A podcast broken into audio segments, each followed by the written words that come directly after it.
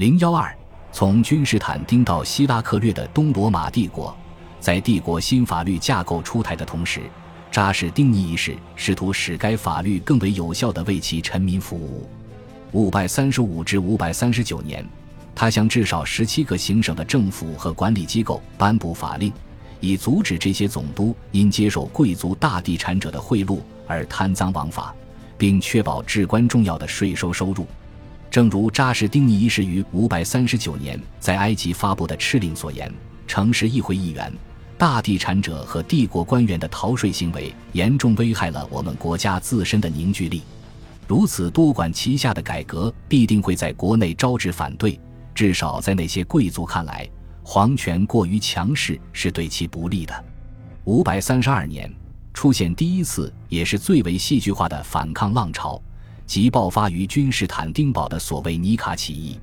元老院的成员利用君士坦丁堡暴民的不满，要求解除扎什丁尼一世主要顾问的职务，并最终推翻皇帝。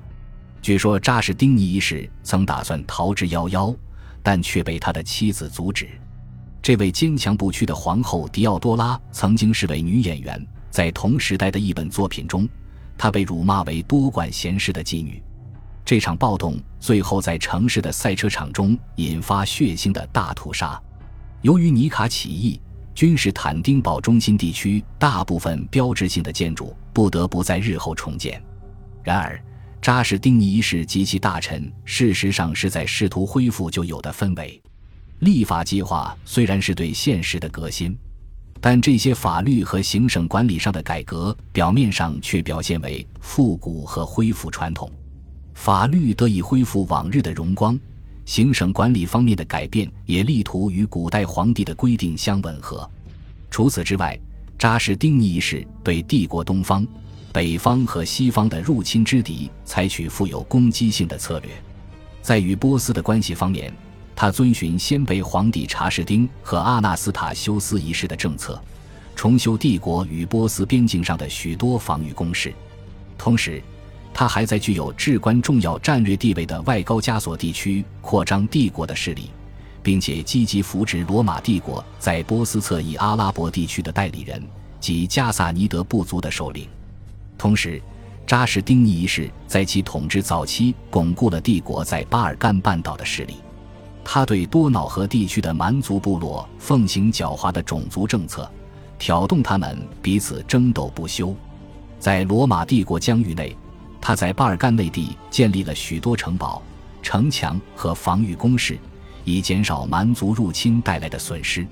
在军事方面，东方和北方边境是扎什丁尼一世重点关注的地区，几乎在任何时候都不掉以轻心。六世纪三十年代，皇帝利用北方汪达尔王国和意大利哥特政权的政治动荡，试图恢复罗马人对这些地区的直接统治。从很多方面来看，这是一场投入不大的战争。进攻北非的大约只有一点五万名将士，而在旷日持久的意大利战场，也只投入三万多军队。然而，这些在西部的突袭行动却取得成功。五百三十三至五百三十四年，他夺取北非。在五百三十五至五百五十三年的战争之后，意大利也被收复。六世纪六十年代早期，扎什丁尼一世的军队甚至能够在西班牙南部取得立足之地。这些胜利对于恢复帝国在地中海中部和西部世界的政治、意识形态和军事领域的地位起到重要的作用。然而，从六世纪四十年代开始，扎什丁尼一世统治的前十四年间，那种典型的雄心勃勃。充满自信的情绪开始让位于相对更为悲观的态度，这有几点原因。一些思想守旧的人士，如历史学家普罗科比和另一位当时的作家吕底亚的约翰，觉得恢复罗马帝国往日荣光的代价太大。这两位作家都旗帜鲜明地否定扎什丁尼一世内政和财务首席大臣卡帕多西亚的约翰的政策。约翰后来失去皇帝的宠幸。并于五百四十一年被放逐，也许就不会令人感到惊奇了。此外，尽管扎什丁尼一世对波斯采取更有攻击性的立场，萨珊王朝依然有能力突破帝国的东部防线。五百四十年，波斯国王科斯洛埃斯一世从美索不达米亚入侵罗马帝国边界，并洗劫了安条克城。这一事件给普罗科比留下了深刻的印象。他在作品中记载，当打算通报这场大灾难时，他为此感到头晕目眩。从六世纪五十年代晚期开始，帝国在巴尔干地区的势力受到削弱。另一支来自欧亚大草原的游牧部落进入多瑙河北岸，一支名为阿瓦尔人的部族受到西突厥汗国势力扩张到高加索以北和黑海地区的影响，迁徙定居在潘诺尼亚平原。尽管扎什丁尼一世仍能通过其种族政策对付阿瓦尔人，但是他们的到来依然是个不祥之兆。也许最为关键的在于扎什丁尼一世的内政。财政和宗教政策自身也开始面临困境。关于卡尔西顿会议的争端，很明显越来越趋于纠结难解。在五百五十三年第二次君士坦丁堡大公会议上，扎什丁尼一世的神学家认真制定神学规范，试图满足各派的需要。然而，此时此刻，在卡尔西顿问题上的冲突已经如此根深蒂固。以至于这些冲突的参与者根本没有兴趣达成教会内部的和解，因为他们认为和解对于他们各自尊崇的前辈英雄是一种不敬之举。在财政方面，帝国于六世纪四十年代遭遇严重的淋巴腺鼠疫的冲击，这场瘟疫始于中非地区，于五百四十一年经红海首次传入帝国境内。这场瘟疫很快从埃及传播到君士坦丁堡、巴勒斯坦、叙利亚。小亚细亚、巴尔干半岛、北非和意大利各地，瘟疫的第一波传染及之后的反复肆虐，重创了帝国的城市和乡村腹地。许多不同地区的同时代作家都记录了这一事实。普罗科比就曾记载，当瘟疫传到君士坦丁堡时，每天都夺去上万人的性命。以弗所主教约翰亲眼见到许多村庄的居民都在瘟疫中全部丧生，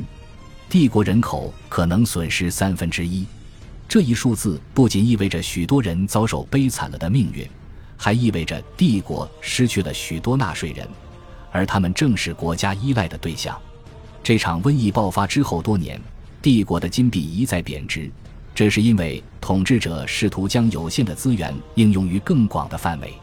与此同时，皇帝努力阻止行省贵族进一步扩张地产，但他遏制大地主庇护与逃税行为的努力均告失败，这进一步减少了对国家至关重要的收入。扎什丁尼一世关于行省的一些改革逐渐被颠覆，皇帝及其顾问的某些立法权也慢慢失去效用。五百六十五年，扎什丁尼一世去世了。宫廷诗人考利普斯写道。这个令人敬畏的男人去世了，他很明显的曾经征服过这个世界，在举国哀伤之中，唯有他虔诚的面容看起来喜乐欢心。关于扎什丁尼一世的记忆，在之后数代皇帝的脑海之中若隐若现，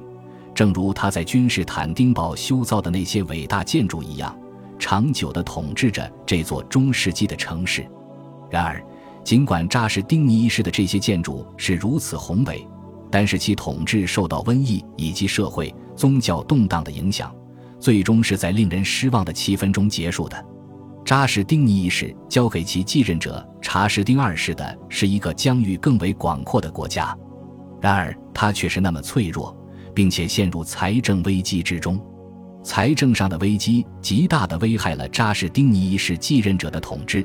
并且限制了他们进行进一步军事活动的能力。查士丁二世即位时宣称，他发现国库几乎被使用一空，只有大量的债务存在。这位皇帝接下来只能不情愿地停止，或者说没有能力继续支付大笔援助资金，这是用来确保阿拉伯地区加萨尼德人的支持，以及拉拢最近进入巴尔干半岛的阿瓦尔人的。阿瓦尔人在多瑙河以北做大，使扎什丁尼一世愤而治之的政策越来越趋于无效。为了逃离阿瓦尔人的控制，斯拉夫人和伦巴德人同时进入帝国疆域，他们分别进入巴尔干半岛和意大利。五百六十八至五百七十二年，意大利半岛大部分地区沦陷了。六世纪八十年代，从塞萨洛尼基到雅典的众多巴尔干城市都遭到阿瓦尔人和斯拉夫人的反复洗劫。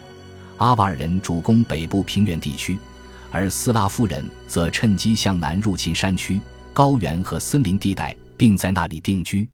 六世纪九十年代，莫里斯皇帝在多瑙河沿线及其北方发动一系列成功的战役，尽管这些突袭令人印象深刻。却对拯救该地区别处的形势收效甚微，经济是该时期最主要的问题。五百八十八年，军费被缩减百分之二十五，这导致帝国东部边境爆发大规模的兵变。六世纪晚期，与波斯人的战争时断时续。尽管罗马人在阿拉伯地区的势力遭到削弱，帝国在外高加索地区却取得重要的进展。当时，莫里斯皇帝利用了针对波斯国王霍尔米兹四世的政变，他于591年协助萨珊国王之子科斯洛埃斯二世登上皇位。作为回报，他取得大片波斯领土。科斯洛埃斯二世一直希望废除这个条约，十二年后，他终于得到机会。恭喜你又听完三集，